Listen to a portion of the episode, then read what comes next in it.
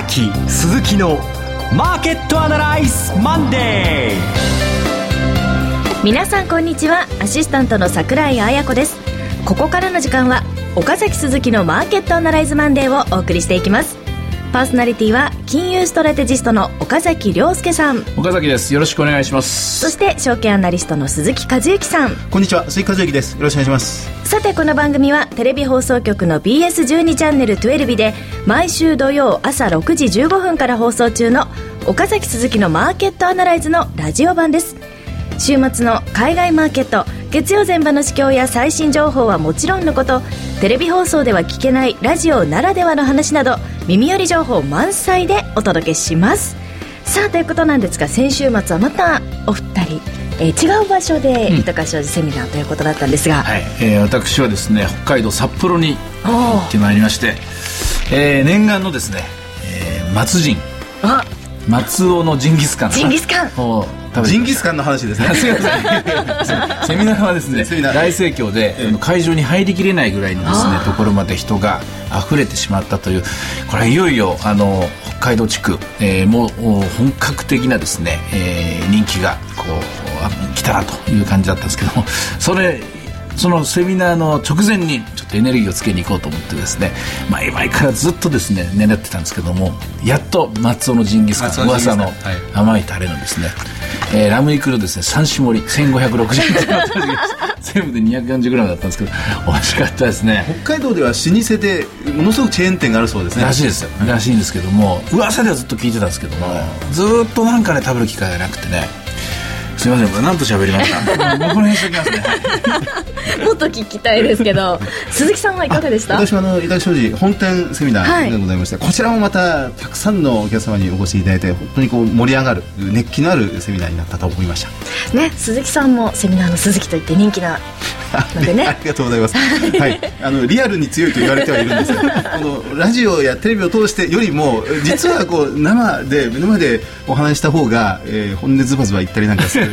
あるらしいです私は自分ではよくわかん。ないですまあそろそろ3人でのねセミナーもあるということでね、はい、また後ほどご紹介しますけれども、はい、また皆さん。会えるといいなと思いますさあそれでは番組進めていきましょう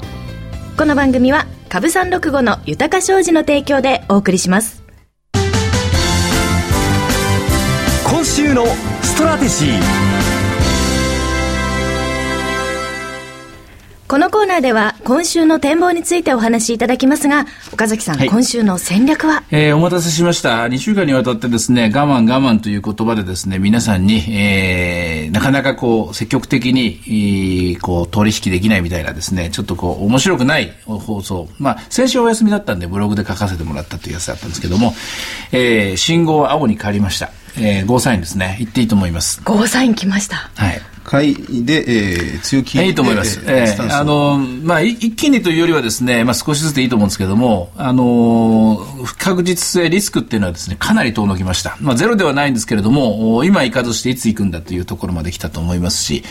えー、いろんなマーケットでね、いろんな国のマーケットでその兆候っていうのはもう先週の、ま、後半からですね、見始めてますよね。あの、マーケット今日も日経平均全場で115円も上がってますので、かなり週明けから強いんですが、うん、改めて今、ここで、えー、ゴーサイン、青信号と、はい、判断する、うん、その一番大きな根拠はどこにありますか？えもちろん皆さんがご存知の通り、いろんな不確実性、例えば日本で言えば消費税増税であるとか、アメリカで言えば FOMC テーパリングの話、議長交代、それから今回のデフォルトの話、いろんなことがありましたけども、全部これ終わりました。で、終わってみんな今、こう、ちょっとこう、えー、エアポケットに入ったような気分かもしれませんけれども、何事もなく過ぎて、そしてマーケットが確実に上がってきて、で、ボラティリティ、えー、これ危険度の指標ですけども、アメリカでも下がり、日本でも下がりました。さらに、えー、先週のですね、木曜日、金曜日の展開でしたかね、円高に97円台動いたんですけども、日本株は強かった。はい、で、さらにさらにですね、これまた、ふと気がつくと、あのアメリカがデフォルトかもし、デフォルトするかもしれないという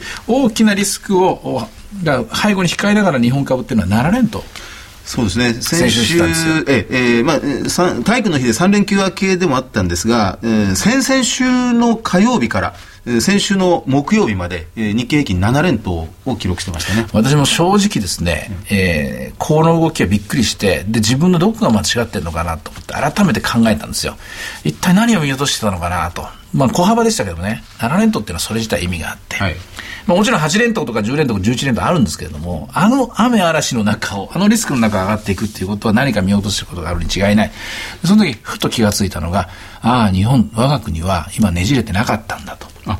政治。そうです。国会の情勢ですね。あれだけアメリカっていうのが吸ったもんだして、右往左往して、本当に世界中の笑い物、茶番だ、泥沼だと言われながら、一向に結論が見えない、えー、17日間を過ぎたのは、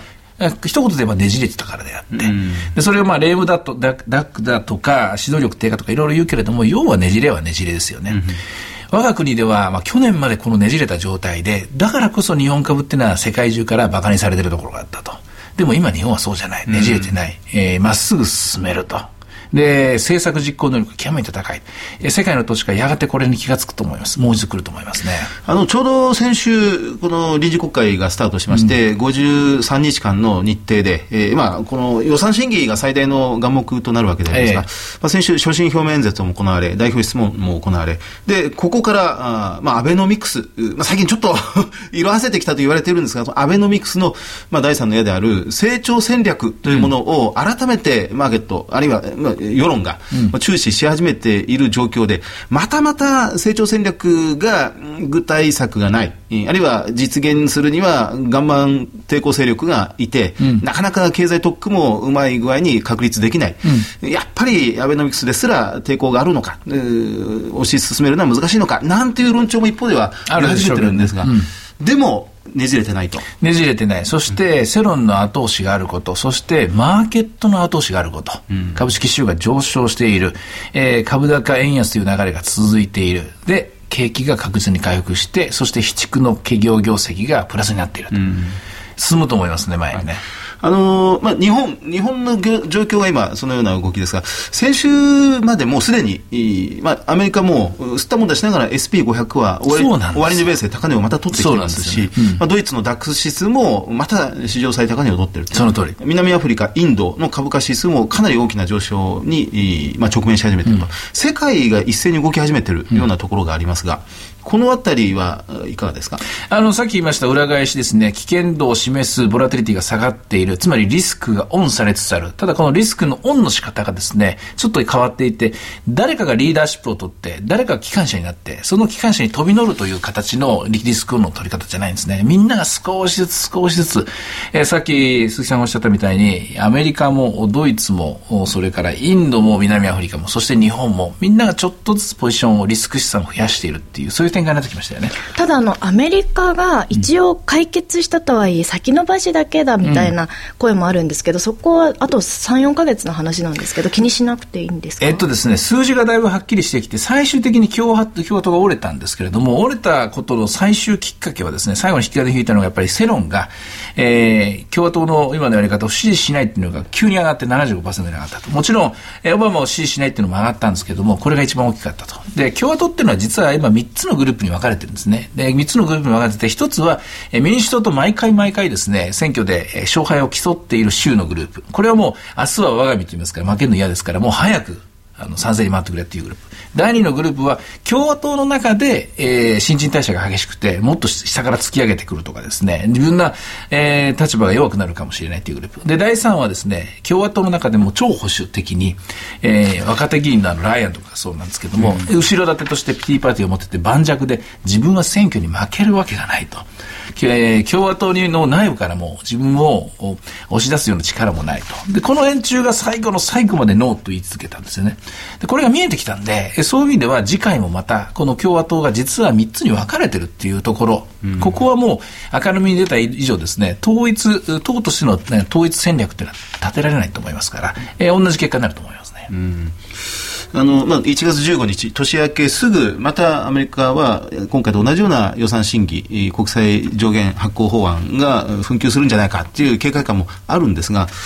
今回結局共和党が折れたという形になりますんで、うん、えー、まあ、年明け以降の国会論戦、アメリカの議会論戦も、やはり似たような展開が予想されるということになりますか？このままでは、やはり来年の中間選挙も負ける可能性が高い。うん、まあ、絶対大丈夫だっていうのが、最後までノーと言った共和党のグループですけども、彼はものすごく自信があるわけですね。後ろ盾もしっかりしてるから。だけど、えー、最後の最後で、えー、最あの破産するに回った連中ははは負けるかもしれないと今思ってるんで、この連中がやっぱり新しいリーダーとか、新しい戦略であるとか、新しいなんかこう、テーゼを持たないことには勝てないですからね。今その模索に入ってきたんだと思います。わかりました。さて、えっ、ー、と、日経平均にちょっと話を戻しますが、ゴーサイン、青青信号出たという状況で、えー、上値をどこら辺まで見ておきますか、とりあえず現状では。9月27日の1万4800円、7月19日の1万4900円、それぞれオリンピック招致に成功、それから参議院選挙ってありましたけどこの2つはほぼ同じ意味ですから、はい、抜くときはこれいっぺんに両方とも抜くと思います。1万5000台まで今回いくと。これ全然違和感ないですね、1万5000台は。もう今週行っても違和感ないですね。そうする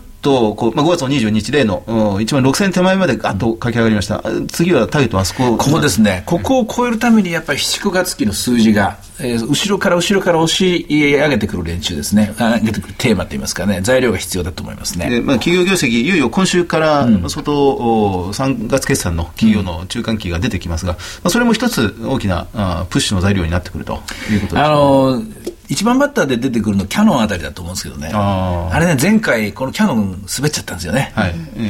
えー、デジカメが良くないっていうデジカメが悪かったです、ね、で、デジカメがその後、七区で売れたかって売れてはいないんでしょうけれども、はい、しかし、七区の間に変化が起きたのはヨーロッパ経済がだいぶ回復しきますからね。で、ユーロがまた130円台、130から135の数字になってますから、だから欧州による押し上げ効果が期待できる、特に精密ですけどもね、うん、こちらの方が、あの、前半戦のですね、山な、山になるんじゃないですかね。なるほど。まあ、先週、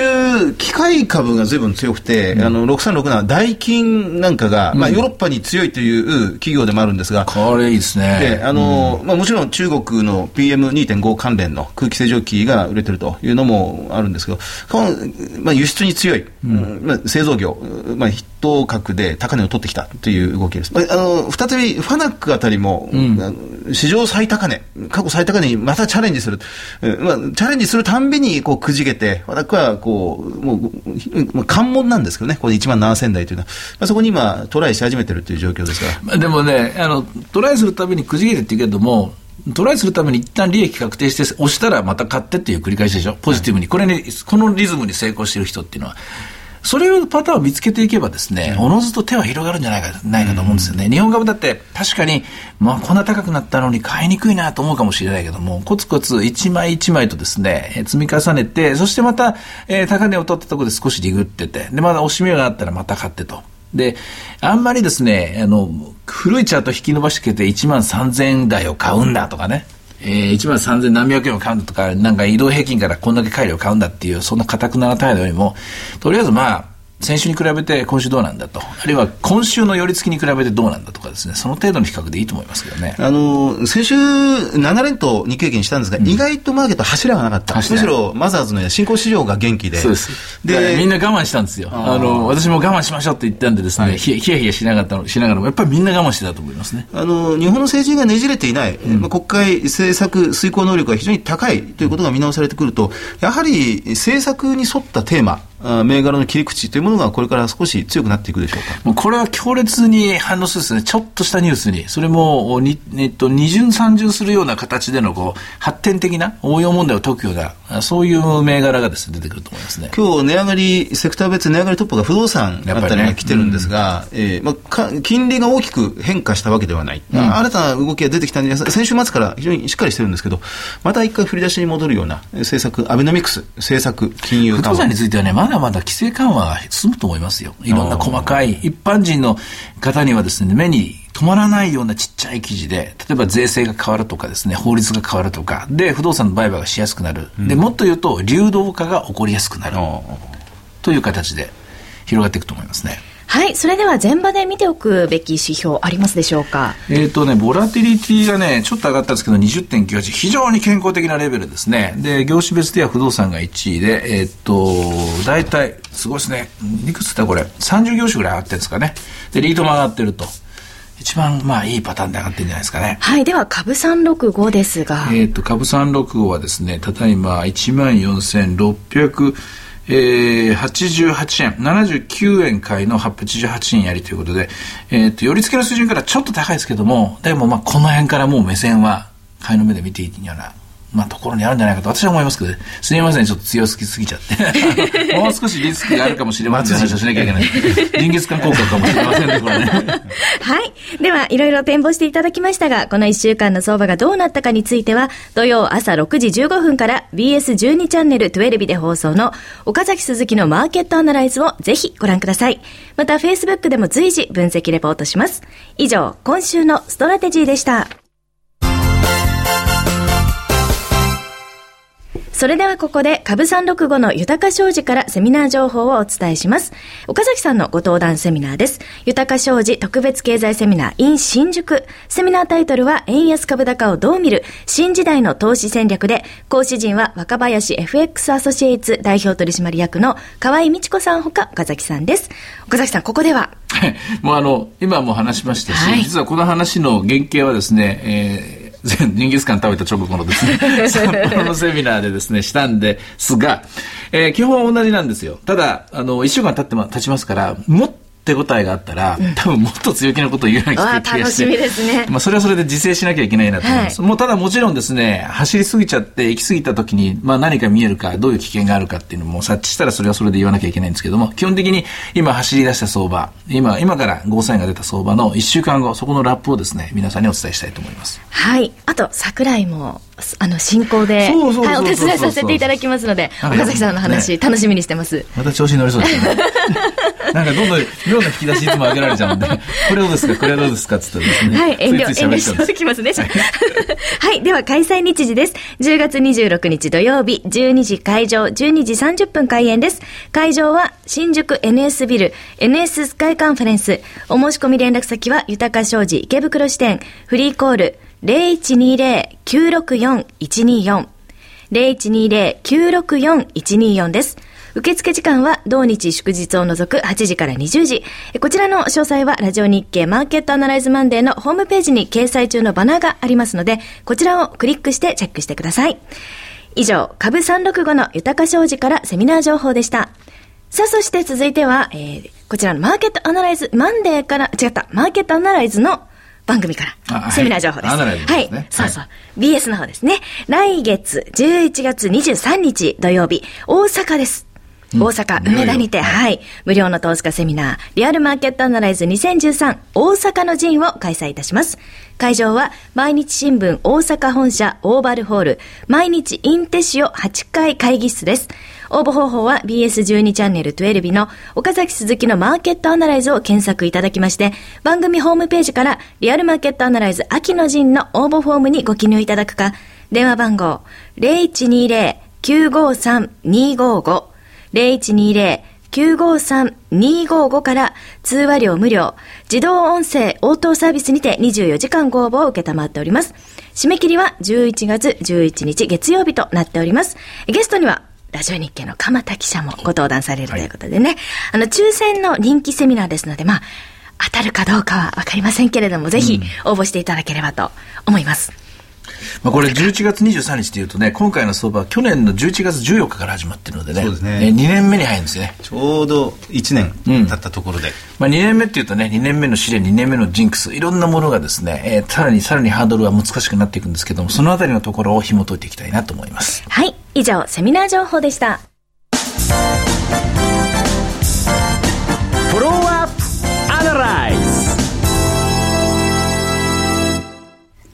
このコーナーでは先週放送の BS12 チャンネル12岡崎鈴木のマーケットアナライズについてお二人にレビューしてもらいます。これあのファンドアナリストのね、はい、あの吉井隆弘さんに出てもらって、あのい吉井さんが選んだベストファンドっていうのをですね、はい、選んでもらったんですけど、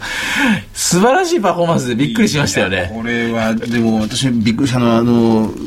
投信って今4000本あるんですね。あそうそう。まずそれですね。4000本ある投資信託は、大体そこの金融機関の、まあ、おすすめ一押しファンドみたいなものばっかりが全部出ていて、本当に良いものを選ぶっていうのは非常に難しい。うん、こういうふうに中立的に選ぶのが吉井さんの、まあ、役割ってことになりますが。株の上場銘柄より多いっていうことですよね。ね上場企業全部合わせて3500、600しかありませんから。それだけでも選ぶの大変なのに、はい、こう複雑に入り組んだこのファンド選ばなきゃいけないってことですよね。ええ、あのパフォーマンスが非常に良いだけではなくて1年間でお金がものすごく流れ出てしまったファンドとか、あるいはお金が入ってきてるファンドの説明などもしていただきましてあと何をやろうとしてるファンド、それからファンドマネージャーがどういう人なんだと。中にはね、神業だというのね。ありましたね。なんかそういうふうに言われてたファンドマネージャーもあっても、こういうのはやっぱりね、あの、聞き逃した方、見逃した方いらっしゃるかもしれませんが、これなんと桜井さんがフェイスブックに早速、